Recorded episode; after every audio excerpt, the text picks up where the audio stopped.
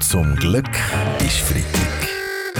Der ganz normale Wahnsinn der Woche mit Fabian Unterrecker und seiner Freitagsrunde. Die Situation am UN-Klimagipfel ist die, die Regierungschefs die verhandeln im Moment gerade über möglichst griffige Ja, Massnahmen im Kampf für mehr Klimaschutz. Ja, ja, ich wäre auch gerne gegangen an die Klimakonferenz und hätte den Herren mal ganz gehörig die Leviten gelesen, aber wir von den Grünen werden einmal mehr ausgeschlossen. Im Eurotunnel gibt es ein Fahrverbot für Liegevelos. Ja gut, Herr. Giro, die Schweiz ist ja vertreten am Klimagipfel. Der Okay. Ueli Maurer, der wirbelt Glasgow für den grünen Finanzplatz Schweiz. Unser Finanzplatz ist schon hure grün, wie wir bei uns sagen.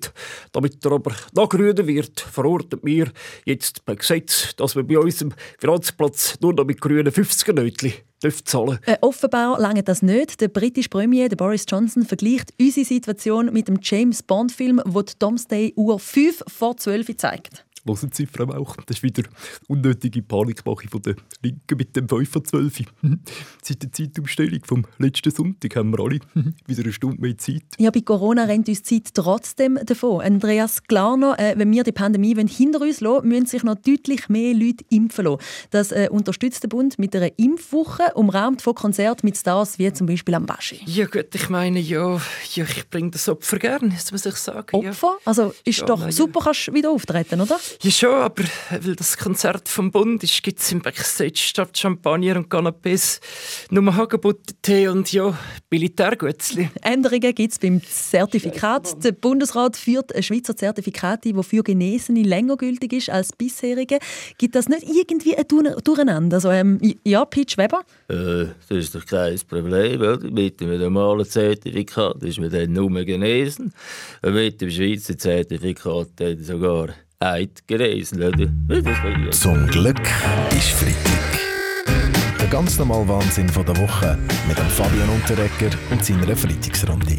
Der eidgenössischen Zollverwaltung sind in letzter Zeit vermehrt Päckchen mit illegal importierten Rösser-Entwurmungsmedikamenten aufgefallen. Das Medikament wird unter den Zertifikatsgegnern als Alternative zur Impfung gehandelt. Oh, kein Wunder, Mauch, dass man auf solche Ideen kommt, oder? Der Corona-Politik vom Bundesrat ist lang der Wurm drin. Ganz richtig, Christoph. Aber das Pferdeentwurmungsmittel haltet nicht nur die Zollverwaltung auf. Die Weltwoche hat recherchiert und herausgefunden, dass in Zukunft Corona-Demos noch lauter werden. Dann wird nämlich nicht nur treichelt, sondern auch noch gewiehert. Und außerdem schmeckt das Entwurmungsmittel hm, gar nicht so schlecht, jedenfalls, wenn man es zusammen mit einem Cervala nimmt. Äh, aber Achtung, Herr Glarner, es ist nicht ganz ungefährlich. Die amerikanische Arzneimittelbehörde hat auf Twitter geschrieben, ihr seid keine Pferde, ihr seid keine Kühe.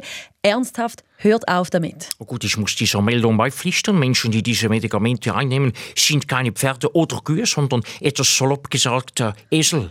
Ja, wa? Das ist aber schön schade, Herr Berse. Jetzt habe ich schon gemeint, es gibt auch ein Covid-Medikament für Eseli.